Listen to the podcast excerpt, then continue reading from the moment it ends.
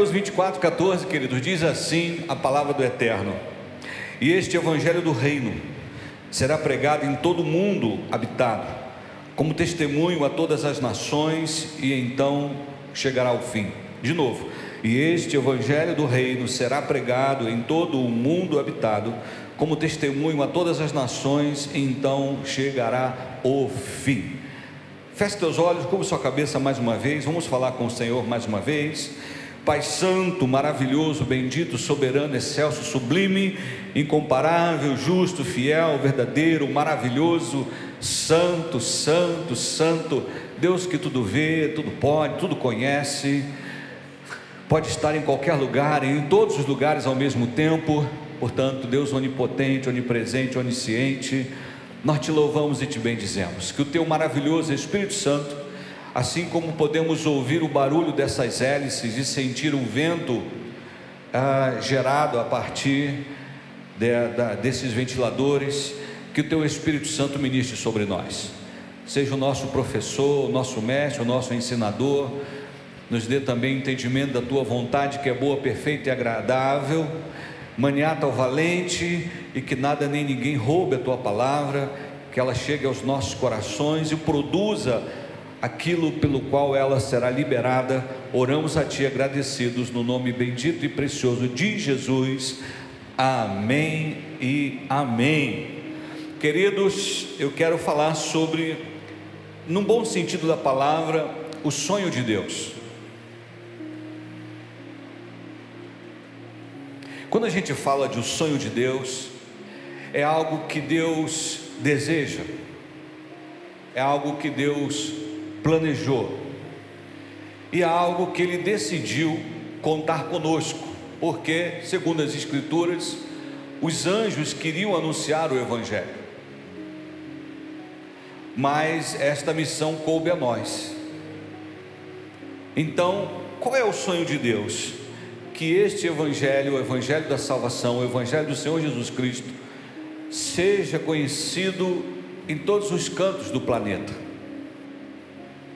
E isso já vem sido anunciado desde os Salmos, e eu gostaria de citar, por exemplo, o Salmo 2, verso 8, quando Deus diz: Pede, e eu te darei as nações como herança, os confins da terra como tua propriedade. Esse texto a gente pode aplicar é, facilmente e propriamente a pregação, a proclamação do Evangelho. Pede-me e eu te darei as nações. O Salmo 22, 27 diz assim: Todos os confins da terra se lembrarão e se converterão ao Senhor, e todas as famílias das nações se prostrarão diante dele. O Salmo 96, verso 3 diz: Proclamai sua glória entre as nações, entre todos os povos as suas realizações maravilhosas. Cantai ao Senhor, bendizei o seu nome, dia após dia anunciai a sua salvação. Malaquias, capítulo 1, verso 11 diz: Pois do Oriente ao Ocidente, grande é o meu nome entre as nações em toda parte, incenso especial e queimado e ofertas puras são trazidas em adoração ao meu nome, porquanto grande será o meu nome entre todas as nações da terra, declara o Senhor dos exércitos. Agora Jesus está compartilhando sobre os fins dos tempos com os seus discípulos. Ele inicia falando sobre a profecia do templo, que o templo seria destruído, que não ficaria pedra sobre pedra, e você já ouviu essa história? No ano 70, está lá nos livros de história, nos anais da história. No ano 70, essa profecia se cumpre. O general Tito, depois de ganhar algumas batalhas, ele é convidado pelo imperador Vespasiano a conter um, um tumulto que estava acontecendo lá em Jerusalém, um certo levante, e ele vai com toda a força do Império Romano. Ele foi com a força de um martelo para matar um mosquito, para mal comparar assim. Foi a força que ele usou. e foi uma carnificina, foi um genocídio. Flávio Josefo, o maior historiador desse, desse período, conta que as escadarias do templo, o famoso templo de Salomão, ele, as escadarias foram banhadas de sangue, porque as pessoas buscaram refúgio no templo e o templo foi cercado, invadido, eles atearam fogo e alguns utensílios de ouro, com a intensidade do fogo, eles derreteram e entrou nas frechas das pedras, nas pequenas brechas entre as pedras do templo. E depois, quando, obviamente, quando o fogo cessou e esfriou, houve um, uma espécie de saque. Eles foram tirando pedra sobre pedra para ver se achava porções de ouro.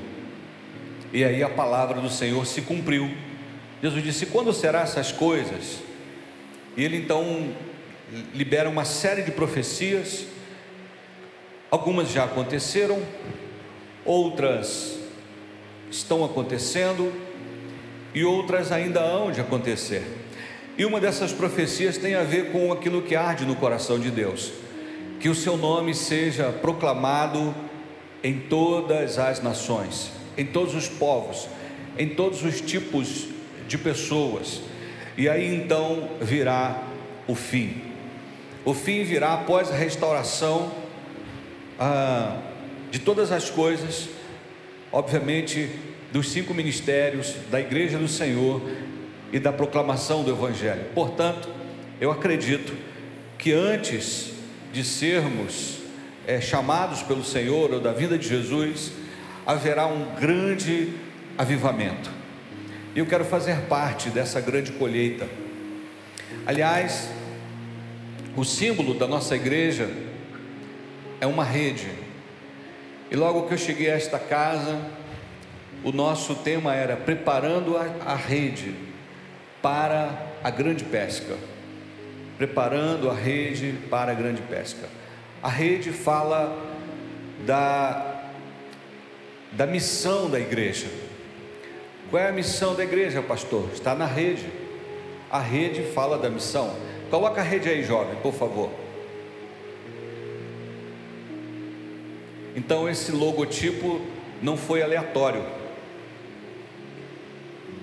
É proposital. Então tem uma mensagem ali direta que a rede fala de resgatar vidas para que a gente alcance a visão, que é se tornar uma igreja atuante e relevante em, em nossa nação e aonde Deus nos levar. A missão, ela define, perdão, a visão define a missão. E a missão está na rede: resgatar vidas,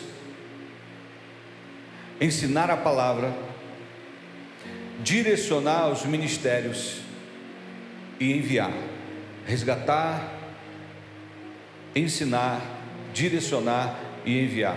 É um círculo virtuoso. Você ganha, prepara, ah, direciona e envia. Ganha, prepara, direciona e envia. Isso é a rede. É o que faz parte da visão da igreja. E hoje eu preciso falar sobre esse grande sonho de Deus para que estejamos alinhados aí. Qual é o sonho de Deus? Vidas. Vidas. Vidas, vidas, vidas e vidas. Tudo que Deus fez, Deus fez por causa das vidas. Deus enviou o seu filho por causa das vidas.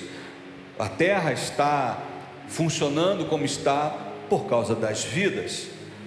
Então, Deus ama vidas, Deus ama pessoas, Deus ama a humanidade, Deus nos ama. Estamos aqui ou não?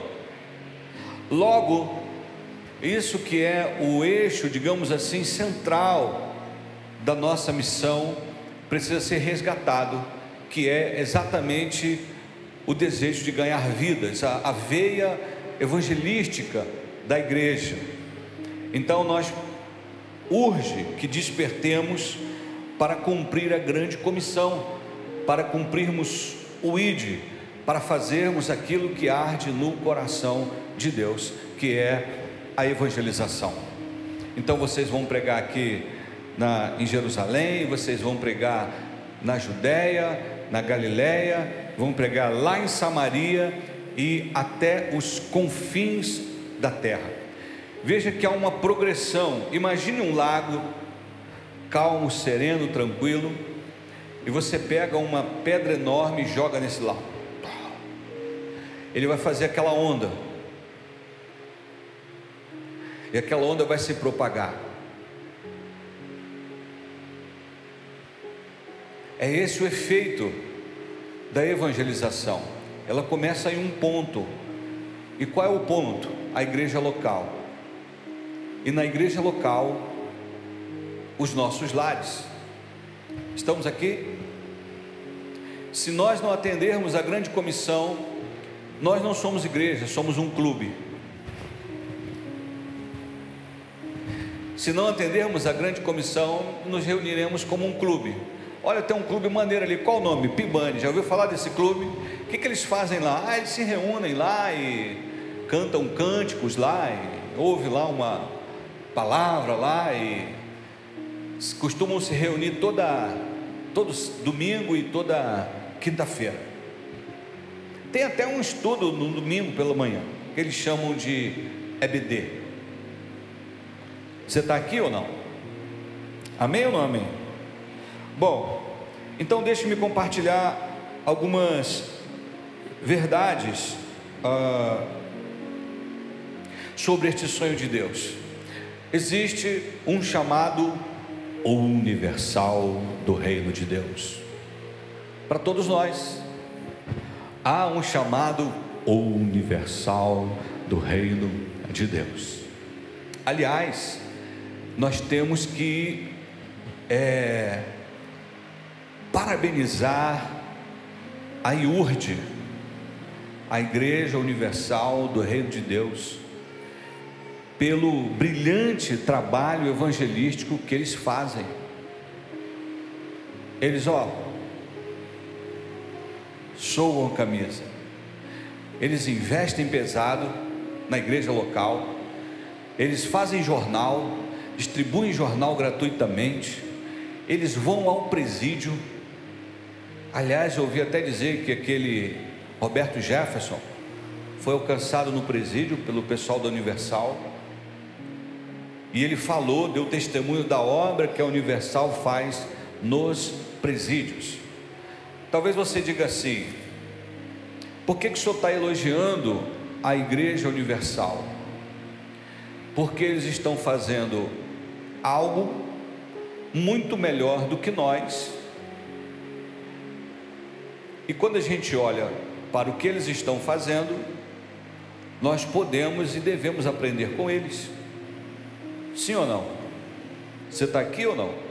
Eu não estou falando de doutrina, não estou falando de costumes, estou falando de uma realidade evangelística. Eles têm disposição para evangelizar. Então, eu e você precisamos ter essa consciência eu gosto de anotar, pastor, número um. Qual é o número um? Todos nós estamos debaixo de um chamado.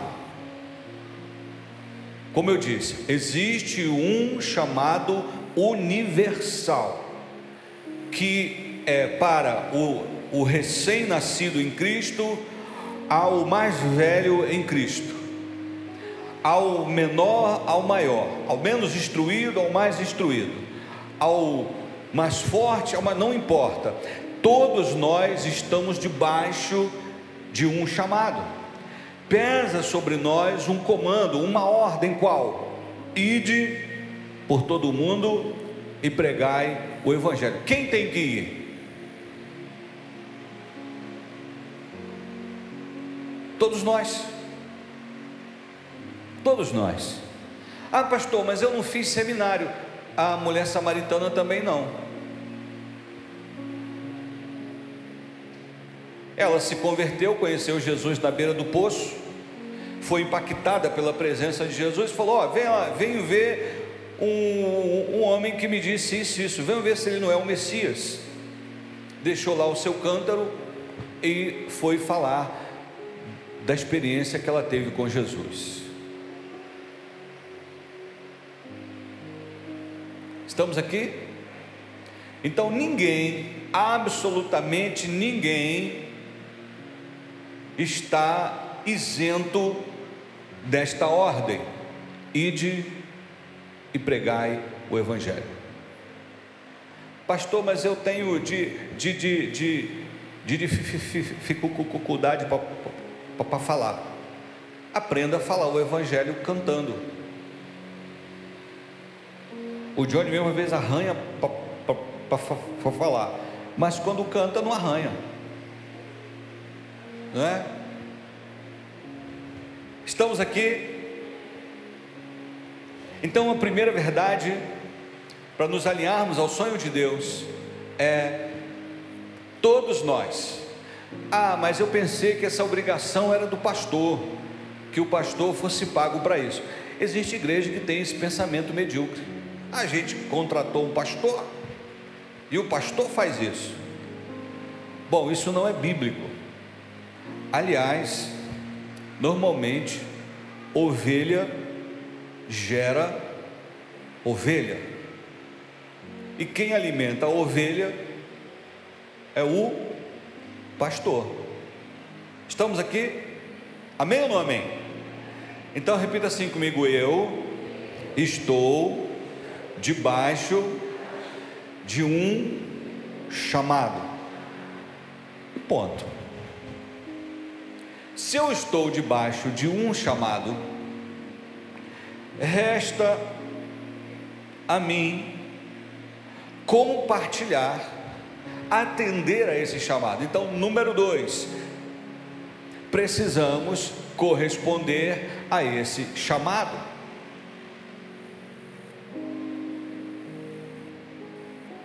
Paulo disse: Fiz-me de de quem não tem lei para os sem lei, fiz-me de entre aspas legalista para os da lei, para de alguma forma ganhar alguém. E ele diz, inclusive, que o evangelho é uma obrigação. Deixa eu ver o texto aqui que é muito legal e diz assim: a palavra de Paulo, olha que legal. Primeira, 1 Coríntios 9,16.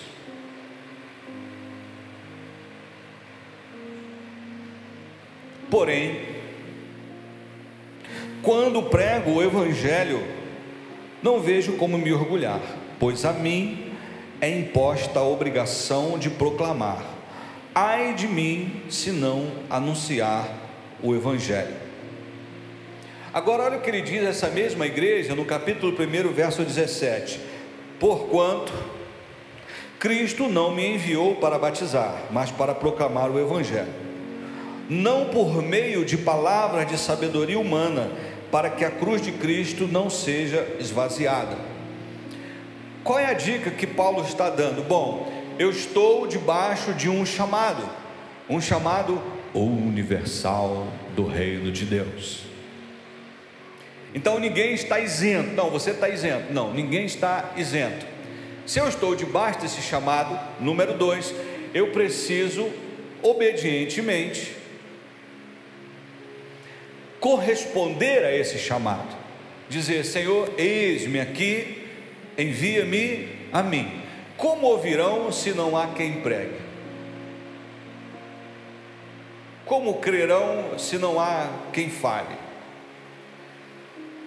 E aí a gente pode dizer: Eis-me aqui, envia ele ali. Não, eis-me aqui, envia-me a mim. Ontem eu falei um pouco sobre a ideia de você ser bênção na sua casa. Como é que você vai pregar o Evangelho na sua casa se você parece um demônio?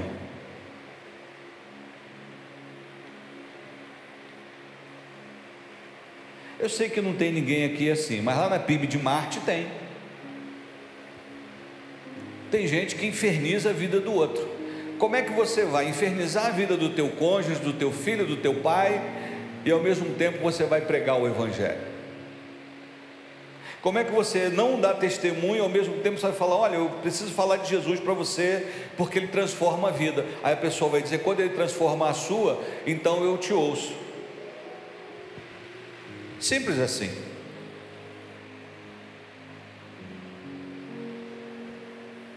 Porque muitas vezes, irmãos, a gente glamoriza, oh, missões é maravilhoso, deve existir, não é uma crítica não, mas a gente glamoriza, oh, missões lá na África, missões no Nordeste, missões não sei aonde, isso é maravilhoso, vamos fazer missões, missões se faz com os pés dos que vão, os joelhos do que, dos que oram e o, o, as mãos dos que abençoam, é muito lindo,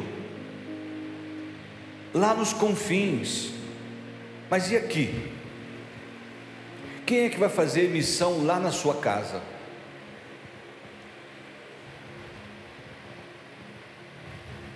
É você. Amém ou não amém? Então, corresponder a esse chamado, mas não se preocupe, não se preocupe, porque Paulo nos dá a dica: você não vai fazer isso na sua sabedoria. O Espírito Santo, apesar de usar os capacitados, ele também capacita os chamados.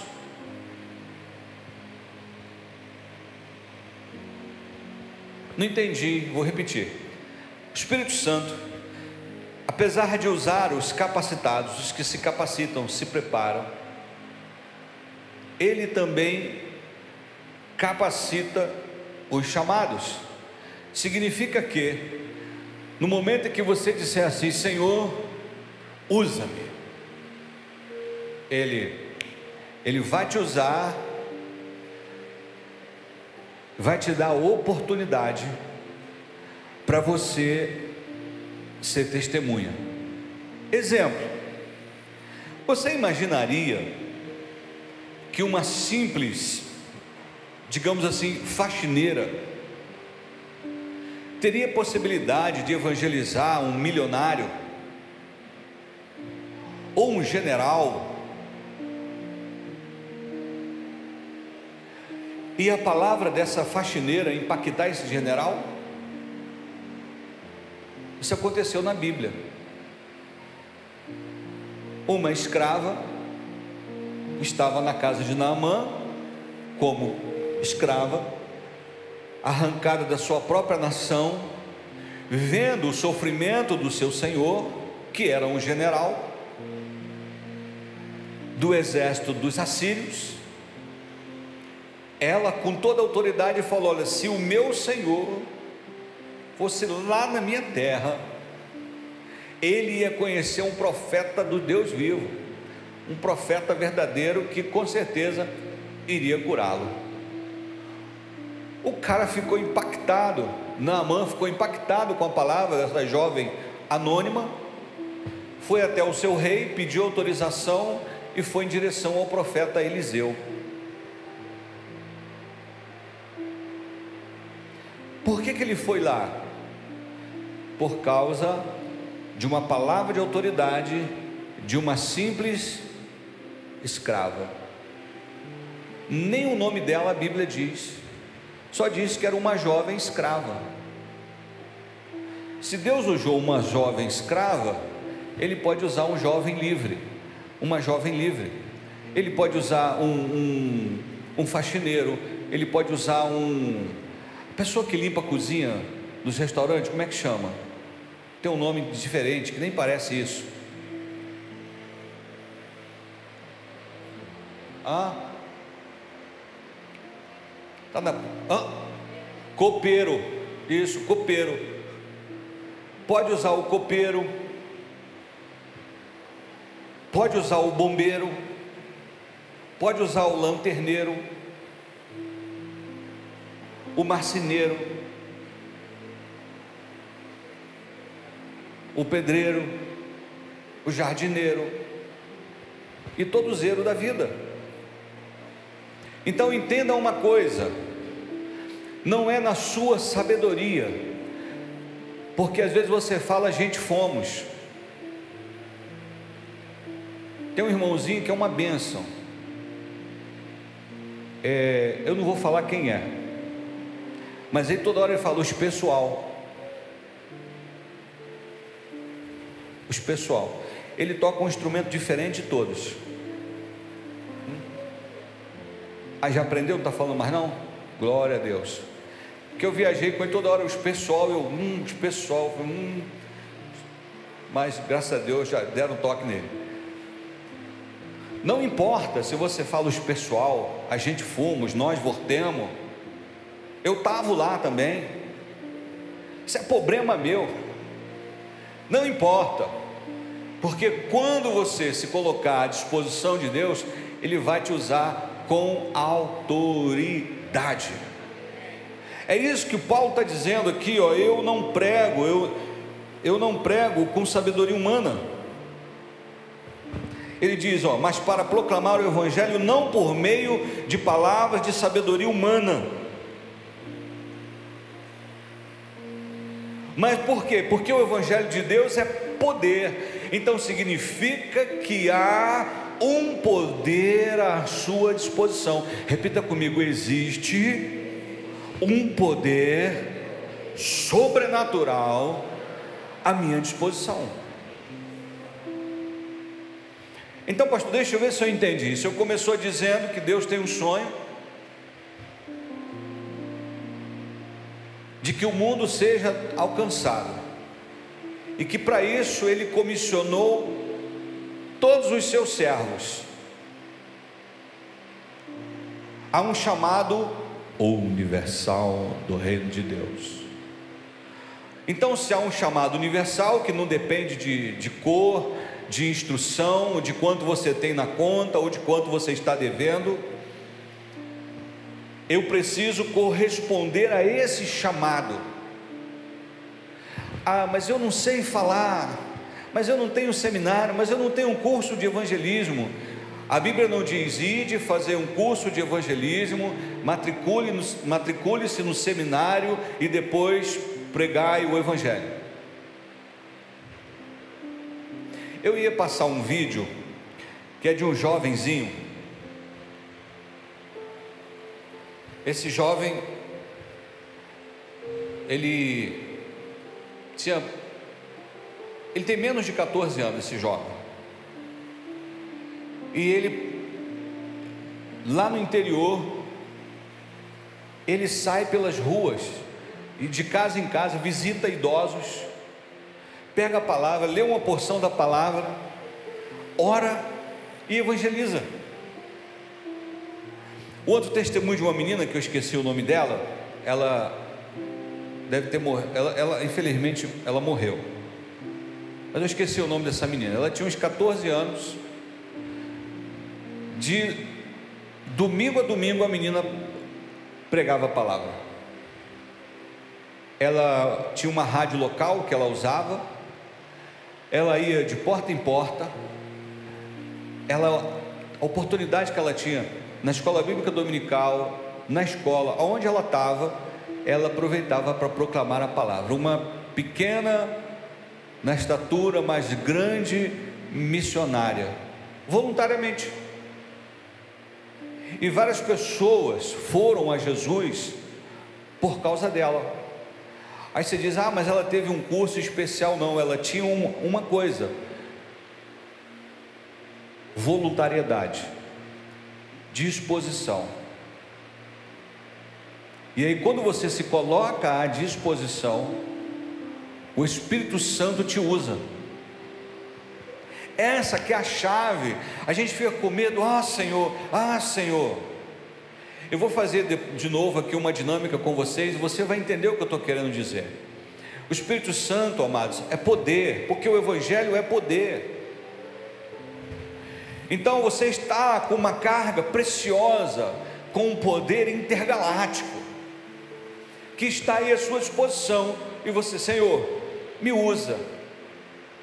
Pai, eu vou visitar a minha tia Chiquinha, e o senhor sabe que minha tia Chiquinha é das Curimba, ou minha tia Chiquinha, ela não acredita em nada. Então, Senhor, usa-me, me dá uma oportunidade de, de evangelizá-la, de tal forma que eu não seja inconveniente, mas que eu seja um profeta lá.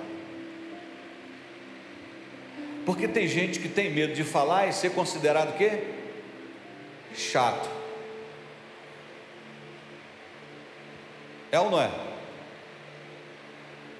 E aí, se você fizer essa oração, se colocar à disposição, você não vai pregar com a sabedoria humana, você vai pregar com a sabedoria do alto. E Deus vai te dar palavra a qual ninguém poderá resistir. Uma vez eu estava com a minha esposa, eu não lembro se o, meu, o Paulinho estava também, eu não sei. E nós entramos ali no Habibs de Nova Iguaçu, da Dutra ali. E Deus me deu uma palavra para liberar para o caixa, a menina que estava no caixa. E ao invés de ficar no dentro do carro, no drive-thru, eu saí e me dirigi a ela. E a palavra que veio ao meu coração, eu liberei para ela. Imediatamente a menina começou a chorar. Porque eu não sabia o, o, o que aquela palavra representava para ela mas ela sabia. E ela começou a chorar compulsivamente, que a gerente veio assustada, achando que eu estivesse brigando com ela. E aí a gerente chegou assim, ela falou: Não, está tudo bem. E ali eu tive a oportunidade de falar do amor de Jesus para ela e como ela estava no trabalho, desafiá-la a procurar uma igreja, procurar uma igreja que ela é, fosse perto da casa dela, que ela confiasse, e procurar o pastor e compartilhar a história dela. Foi uma palavra de conhecimento. Então você não imagina como Deus pode te dar uma palavra que vai destravar aquela pessoa e vai abrir a porta para o Evangelho. Mas isso só vai acontecer se nós estivermos disponíveis. Alô? Então, irmãos, a minha oração é que ao sairmos do, deste culto, o nosso coração esteja ardendo, pulsando por vidas. Que fiquemos como Raquel, dá-me filhos, se não morro. Senhor, eu quero filhos espirituais, quero filhos espirituais. Estamos no alvorecer de um novo ano. Falar bonita, né? Alvorecer de um novo ano. Estamos aí no, no alvorecer de um novo ano eu tenho várias metas para 2023, mas qual a que está ardendo no meu coração? Será que eu estou sonhando os sonhos de Deus?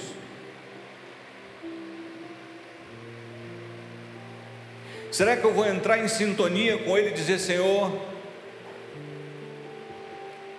eu vou orar por três vidas, pelo menos, durante todo esse ano. Eu vou orar, vou jejuar, vou subir o um monte, por essas três vidas. Vou começar pelo menos com três. E vou orar incansavelmente, até que o Senhor me dê o privilégio de mergulhar essas pessoas nas águas.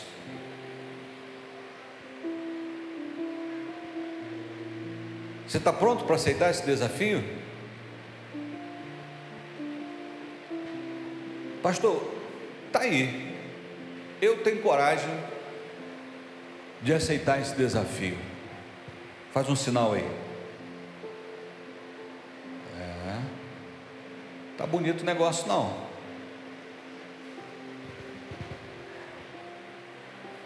Veja bem o que que eu disse para você. A missão de converter não é sua. A missão de convencer não é sua. Porque quem convence da justiça, do pecado e do juízo não sou eu, é o Espírito Santo que está em você.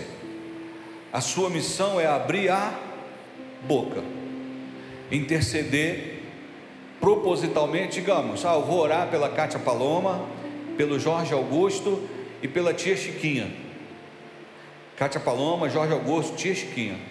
Todas as vezes que eu for orar, eu vou pedir a Deus por essas pessoas, Senhor, em nome de Jesus, você com a Cátia Paloma, amolece o coração dela, o pastor não falar mais dela assim, Senhor, que ela seja uma grande mulher de Deus, abençoa o Jorge Augusto, também, Senhor, me dá a oportunidade de, de falar para ele que ele tem um encontro contigo, Senhor, a tia Chiquinha, eu sei que ela é caloteira, mas Senhor, toma aquela vida, para que ela seja um testemunho vivo na tua presença. Me dá a oportunidade de falar para ela, Senhor. Salva a tia Chiquinha. Pronto. Aí um dia, olha só, um dia, você vai ganhar um convite bonitão, com o nome do Jorge Augusto.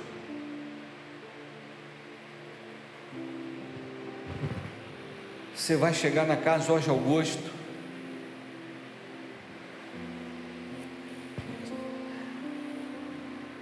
Tudo bem, Jorge Augusto?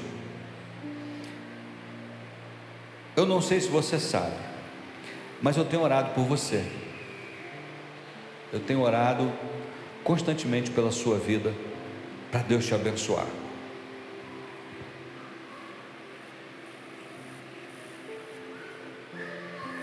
E lá na igreja, nós fomos desafiados a convidar alguém especial para um culto especial. E a primeira pessoa que veio em minha mente foi quem? Você. Então, esse convite aqui é para você. Você recebe esse convite? Uau! Ele recebeu o convite. Aí eu pensei assim: bom, agora a Kátia Paloma ela detesta a igreja. Mas eu vou chegar para a Kátia Paloma. Ô, oh, Catinha, tudo bem? Tudo bem. Olha, você sabe que eu tenho orado por você. Eu vou ser uma pessoa especial e constantemente eu tenho pedido a Deus pela sua vida. Nós vamos ter um evento lá na, na igreja, é um retiro de impacto espiritual. Tudo que você vai precisar fazer é participar. É 0800 0800 e ó, tá aqui o convite para você participar do quinquagésimo é qual? Sexto. Quinqu, ó, quinquagésimo sexto retiro de impacto espiritual que vai acontecer. Coloca na sua agenda aí, ó. Dias 3, 4 e 5 de março. Tá tempo para você se preparar. 3, 4, 5 de março, coloca na sua agenda. Você é minha convidada especial. Inclusive, a a Karine, aquela que fez seu cabelo, vai estar tá lá também nesse, nesse dia vai estar lá com a gente. Posso contar com você? Posso mesmo, ó? Combinado então. É difícil? Não. Ah, agora tem a tia Chiquinha. Eu vou convidar a tia Chiquinha. Deixa eu ver se tem alguém aqui parecido com a tia Chiquinha. Ó, oh, aqui a tia Chiquinha aqui. Ô tia Chiquinha, como é que está a senhora? Tá bem? A senhora está bem? Sabe na igreja tem uma, uma senhora que parece com a senhora, o nome dela é Nil. É uma paraibana retada. A senhora... É Sérgio Pana, me, me enganei, é Sérgio. E nós estamos lá preparando um, um culto assim para mulheres extraordinárias, igual a senhora. E eu trouxe aqui esse convite especial, porque a senhora mora no meu coração. E esses dias eu tenho orado para que Deus possa abençoar a senhora. A senhora aceita o meu convite? Aceita mesmo? Poxa, que bênção! Já convidei mais uma. Eu posso também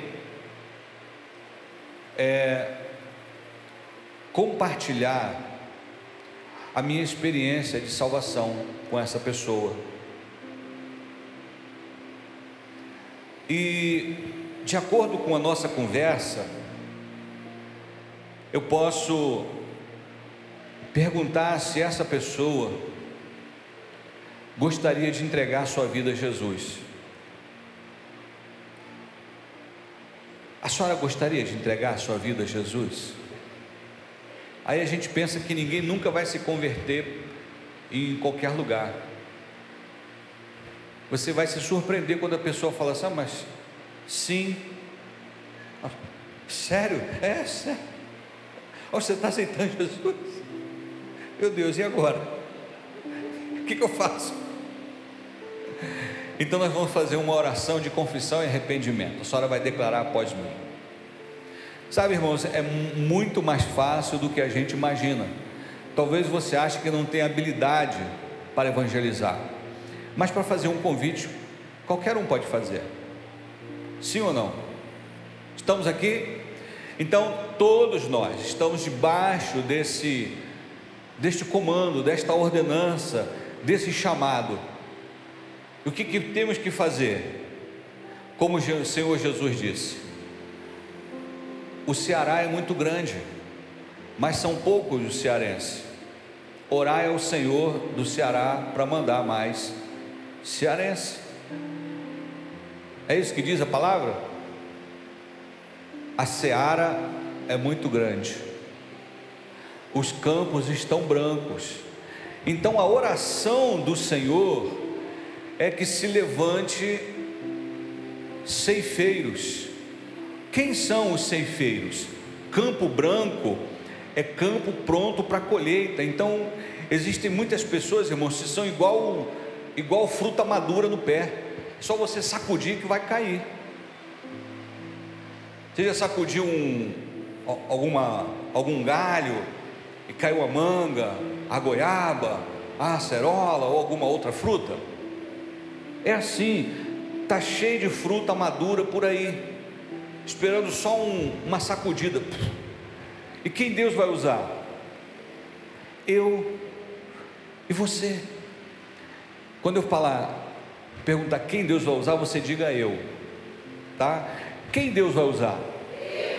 Quem está à disposição? Quem acredita? Quem quer ser um instrumento de Deus? Quem tem o poder de Deus? Quem tem o Espírito Santo? Diminuiu quando eu falei quem tem o poder de Deus, hein?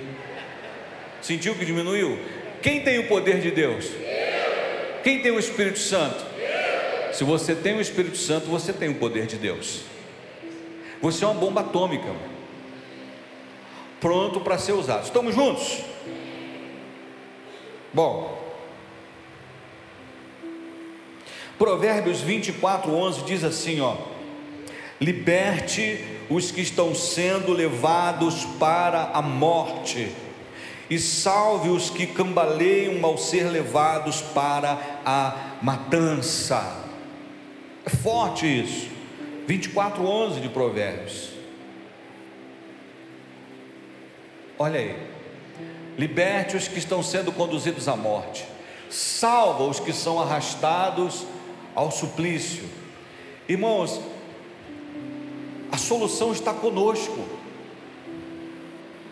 Você tem algo inestimável em suas mãos.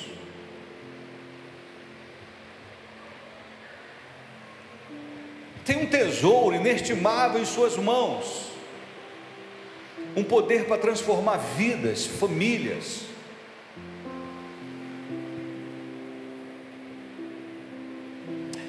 Eu não vou saber contar essa história, apesar de ser verídica.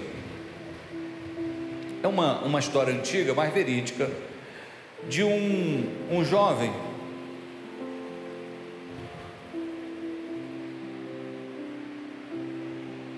que, em resumo, ele morava numa região que nevava.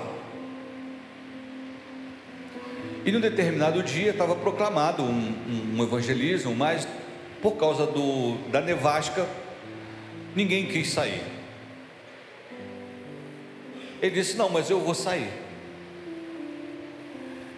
E ele bateu a casa de uma pessoa, uma vez, ninguém atendeu. Ele bateu duas vezes, insistiu. E na terceira vez, finalmente, alguém veio atendê-lo.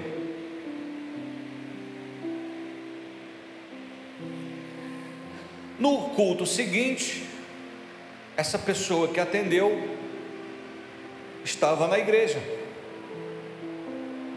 e deu o seguinte testemunho: no dia tal, eu estava me preparando para me suicidar.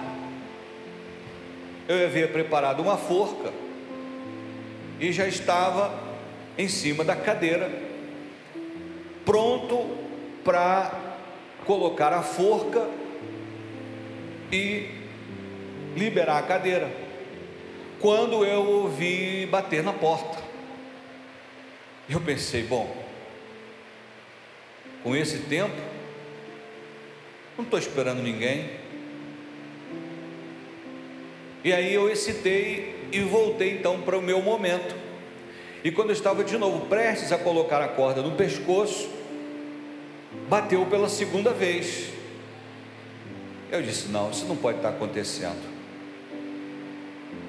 Se bater mais uma vez, eu vou entender que Deus não quer que eu me suicide. E aí esperou um pouquinho, quando ele estava se preparando para se enforcar.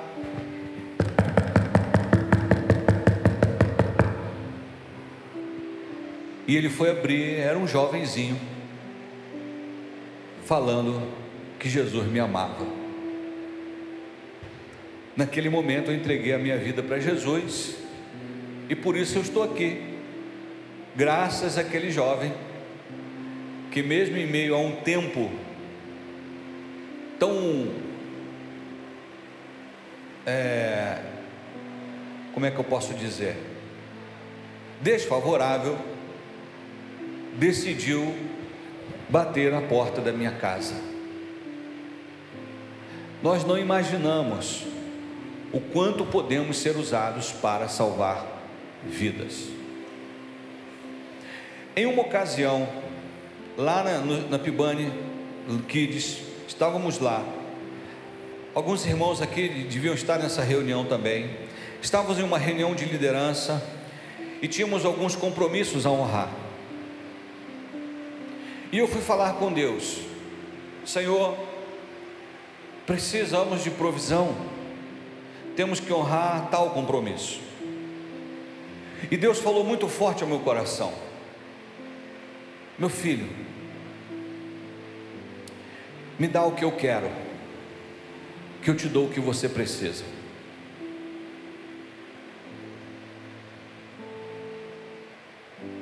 Me dá o que eu quero, que eu te dou o que você precisa. O dinheiro que você precisa está na, nas drogas, na cachaça, na prostituição. Então você precisa ganhar essas pessoas. Me dá o que eu quero, vida, que eu te dou o que você precisa. E eu entendi sobre a importância de cumprirmos o ID. E o sonho de ser uma mega igreja não é megalomania. É porque quanto maior você se torna, mais longe você pode ir. Mais vidas você alcança. Algumas pessoas têm a visão distorcida sobre igreja. Ah, em vez de construir templos, vai evangelizar. Ok, você vai evangelizar e vai colocar as vidas aonde? Ou vai reunir aonde?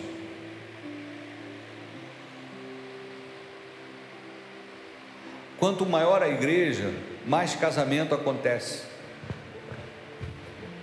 mais interações. Teve muita gente que casou aqui, que foi um milagre. Deus operou milagre. Uns estão prestes a casar. Não é, Eduardo?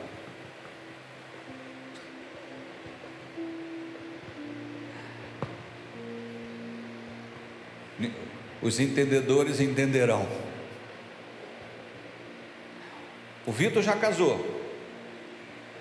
Tu conheceu a Duda onde, Vitor? Conheceu a sua esposa onde? Na igreja? Aí, olha a carranca do garoto. Casou. Se você ver a esposa dele, você nem vai acreditar. Fica de pé aí, jovem. Olha aí, ó. Tá vendo? Mas o rapaz orou. Orou muito, igual o Davi. é só, é só um, uma ilustração para você discernir o que eu estou falando. Vamos voltar à nossa temática. Então, estamos todos debaixo de um chamado. Ninguém pode dizer, Senhor, isso não tem nada a ver comigo. Não, tem a ver com, com todos nós.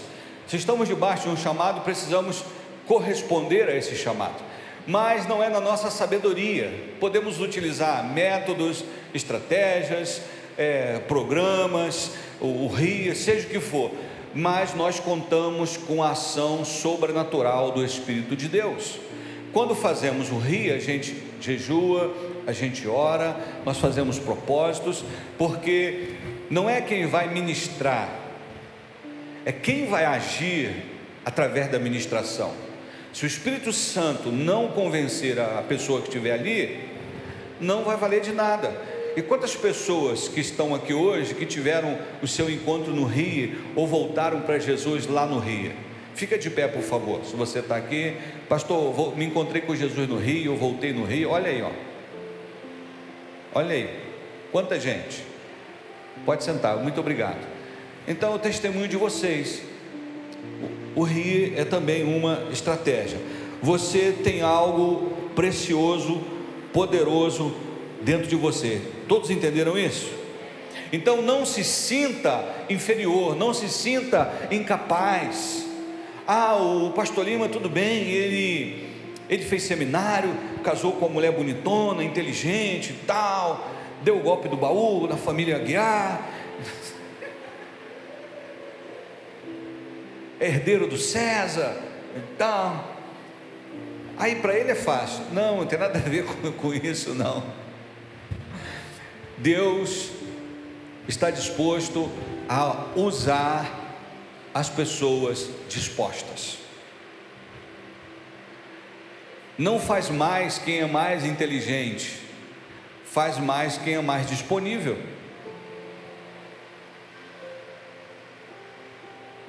os motivados produzem mais do que os capacitados. Às vezes o cara é cheio de capacitação, mas é todo mocorongo. Aí vê o cara, não, o que, que a gente pode fazer? Vamos embora, vai dar certo. Ó, nos, vai conseguir, vamos conseguir sim.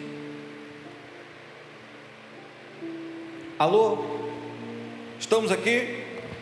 Outra verdade que faz, precisamos discernir.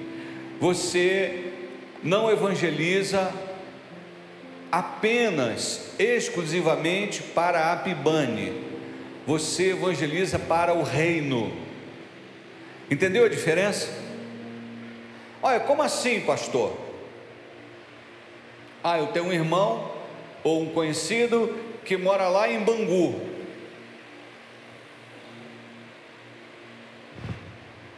Não tem pibane em Bangu. Eu não vou querer que o camarada saia lá de Bangu e venha para cá. Mas a tia Chiquinha mora em Bangu.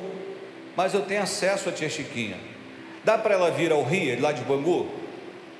Dá mas eu posso procurar uma igreja perto da casa dela, pedir uma direção de Deus, deixar tudo no esquema e falar: Tia Chiquinha, visitei uma igreja lá perto da sua casa.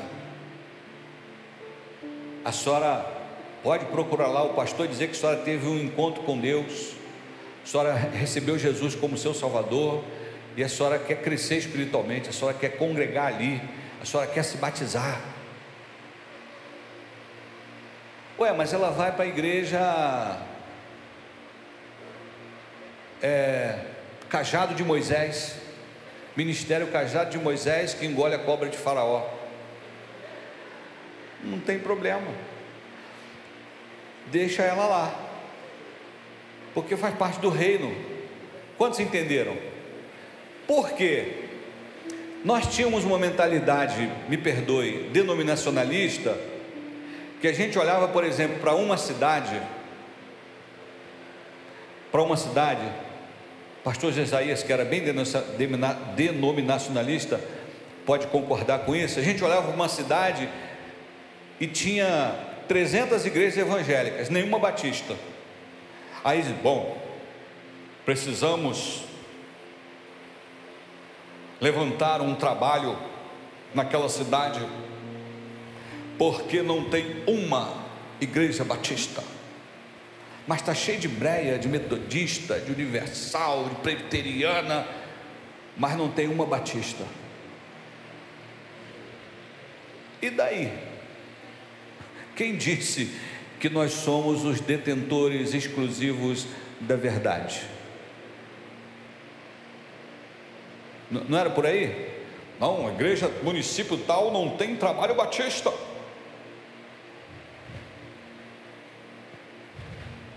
Mas tem trabalho evangélico? Glória a Deus. Vamos orar para crescer mais e mais e mais. Estamos juntos? Não podemos ter a mentalidade de tribo. Não é Pibane, é o reino. Obviamente é, é bom se você puder, a pessoa, você puder discipulá-la e ela está conosco, amém.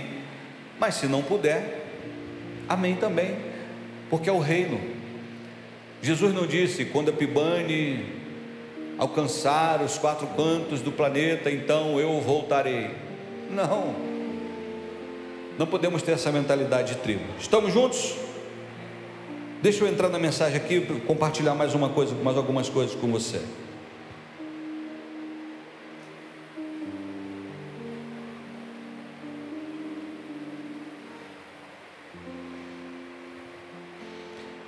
Tem muita coisa, mas eu vou resumir aqui para a gente concluir.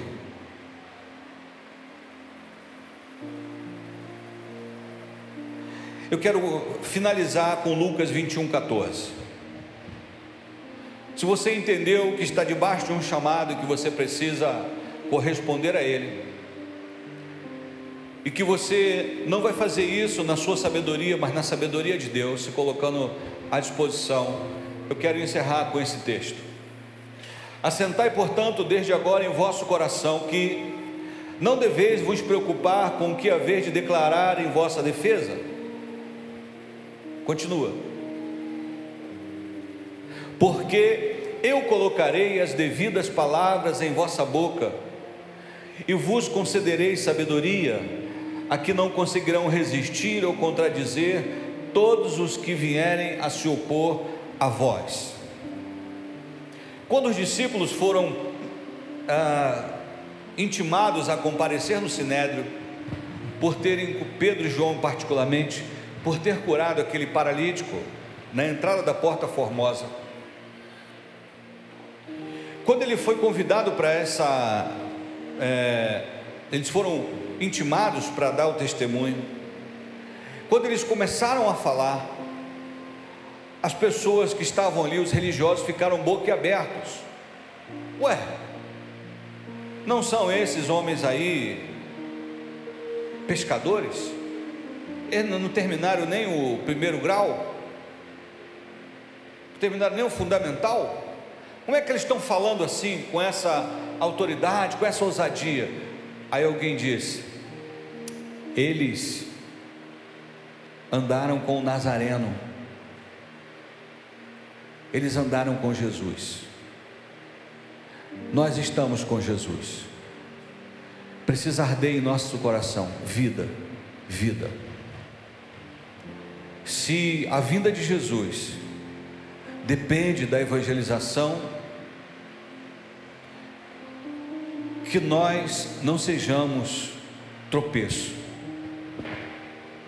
que sejamos nós missionários evangelistas, proclamadores, a começar da nossa casa, a começar da nossa rua, a começar do nosso bairro. Então precisamos sonhar. Sonhar, pastor, já estou vendo aqui, ó, esse espaço pequeno. Já estou vendo a galeria ali. Já estou vendo o terceiro templo. E eu faço parte disso. Eu quero dizer, Senhor, Senhor, usa-me, pode me usar. Eu quero ser um instrumento nas tuas mãos. E quando chegar no final de 2023, eu apresentarei as minhas mãos com frutos frutos que saltam para a vida eterna. Qual é o fruto que salta para a vida eterna? São vidas. Eu quero acumular tesouros no céu. Como que acumula tesouro nos céus? Quando você ganha vidas. Os tesouros estarão lá no céu.